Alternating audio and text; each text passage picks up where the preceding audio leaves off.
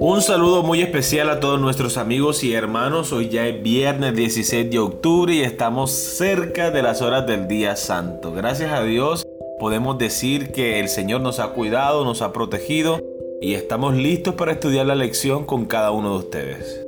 Nuevamente llegamos al día de preparación y es maravilloso porque como decías tu amor, ya casi será sábado. Tenemos el día de hoy para prepararnos, para listar todo, para que todo esté listo para ese maravilloso día que tanto anhelamos. Así que vamos a estudiar. Con ustedes Stephanie Franco y Eric Colón. Bienvenidos.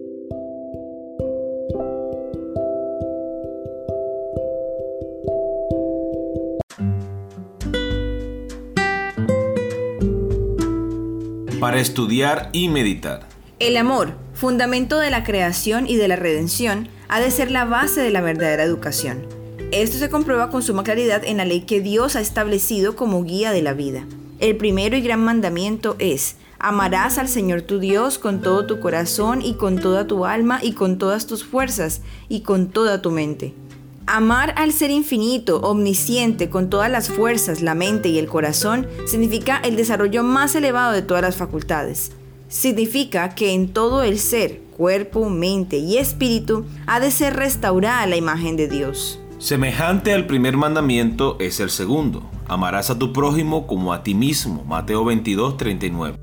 La ley de amor requiere la dedicación del cuerpo, la mente y el alma al servicio de Dios y de nuestros semejantes. Y este servicio, al par que nos constituye en bendición para los demás, nos proporciona a nosotros la más grande bendición. La negación es la base de todo verdadero desarrollo. Por medio del servicio negado, toda facultad nuestra adquiere su desarrollo máximo. Llegamos a participar cada vez más plenamente de la naturaleza divina. Somos preparados para el cielo porque lo recibimos en nuestro corazón. Educación, página 16.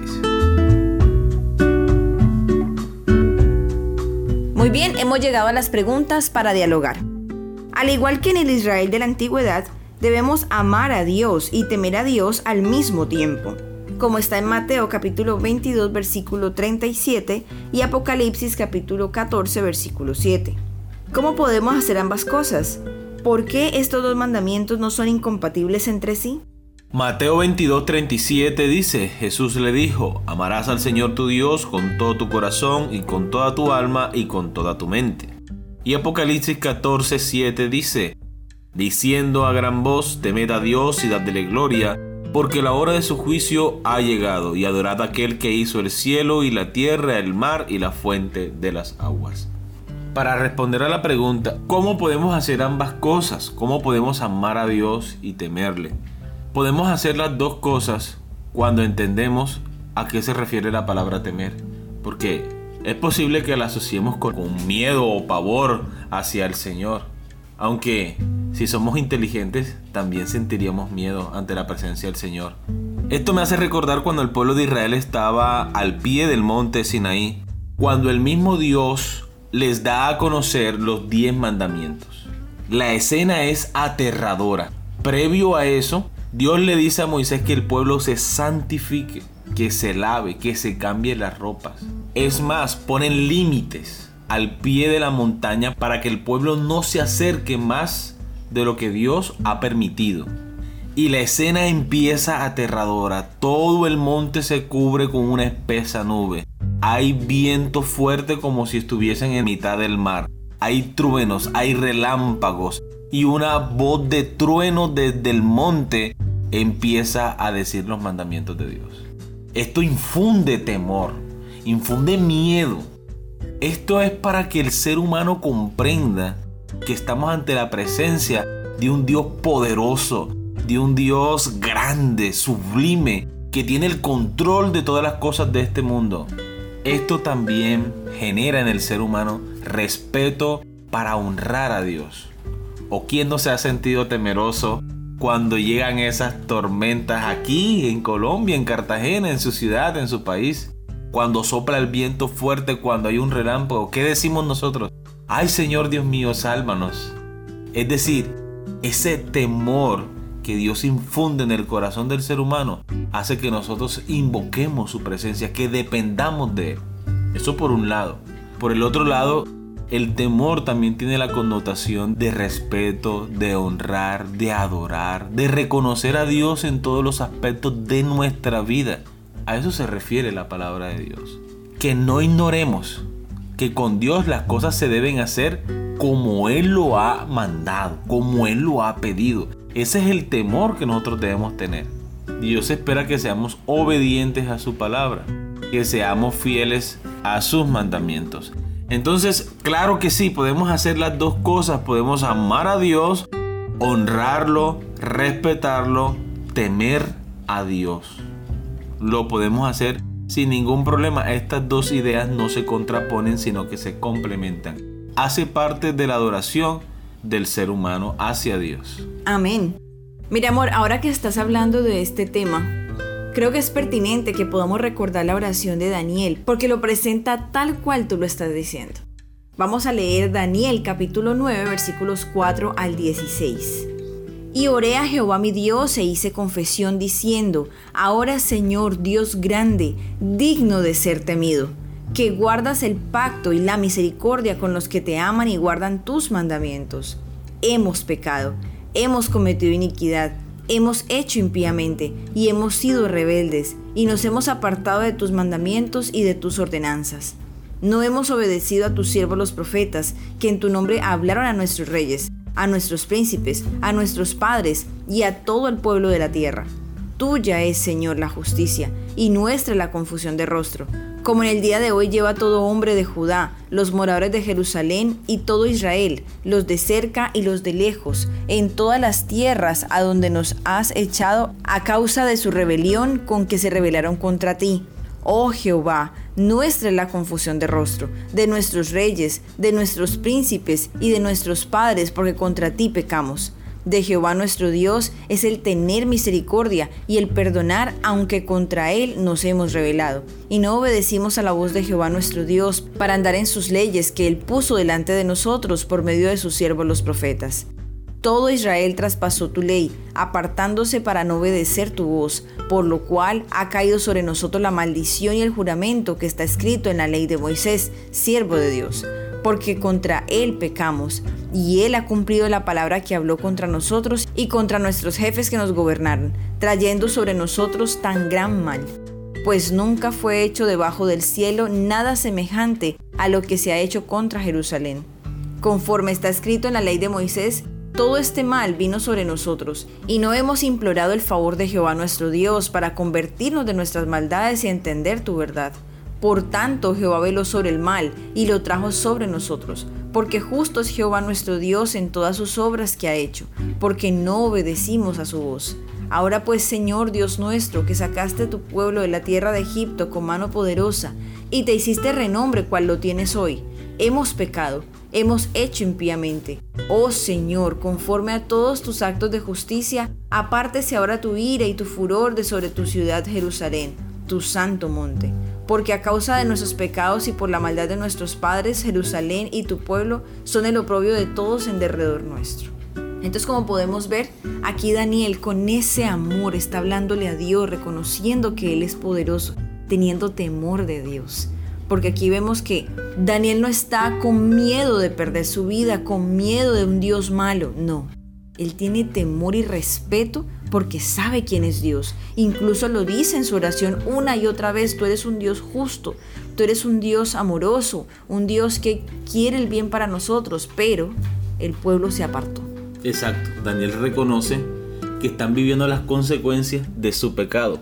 Y muchas veces nos hace pensar de que Dios puede ser cruel porque dice el mismo Daniel en su oración que Dios fue el que trajo el mal pero realmente para el pensamiento hebreo, ya lo hemos estudiado en otras lecciones, le atribuyen a Dios todas las cosas que le ocurren. Porque si Dios puede evitarlo y no lo hace, es como si Dios mismo lo causara. Pero obviamente sabemos que no es así.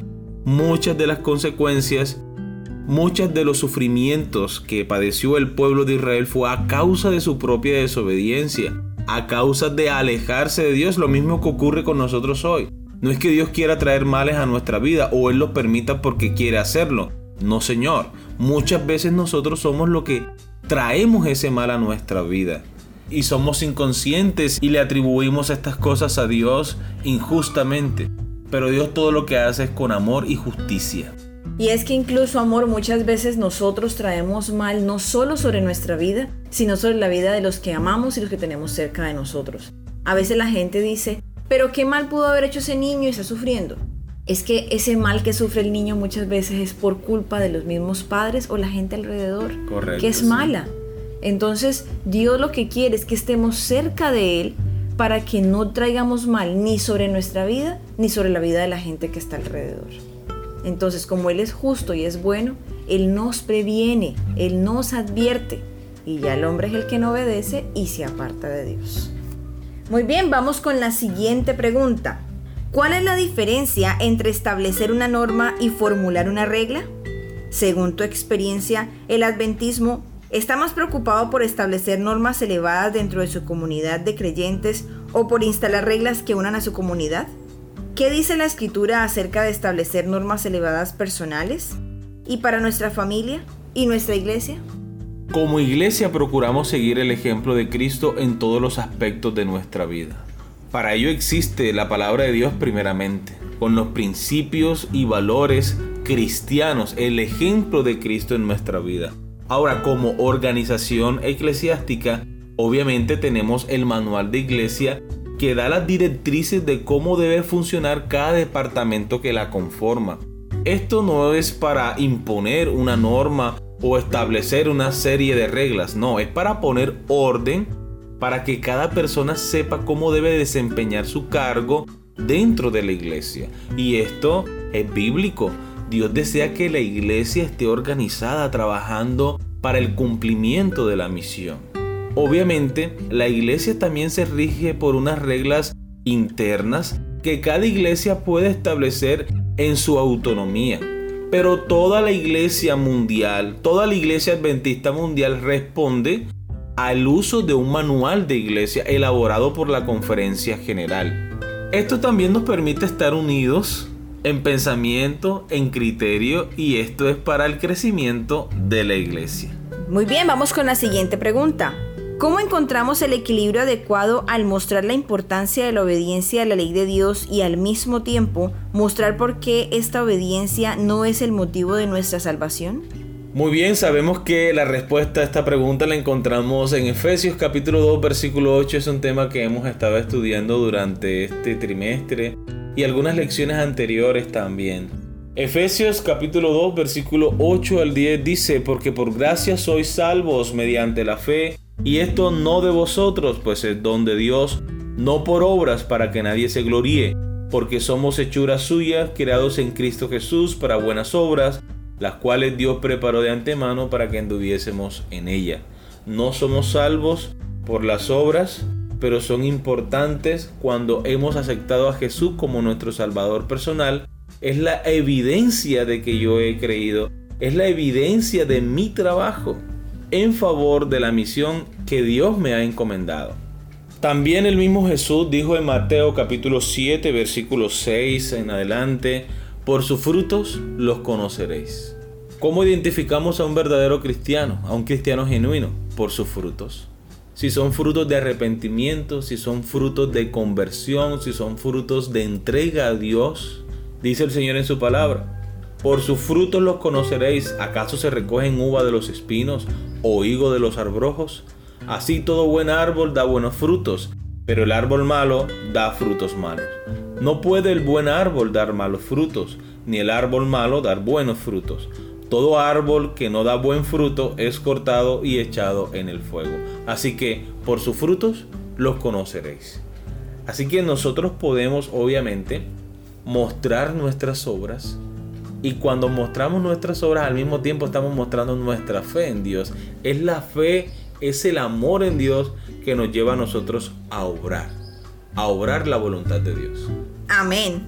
Lee el Salmo 119 y observa cuántas veces se expresan las nociones de obediencia, libertad, leyes, reglas y mandamientos.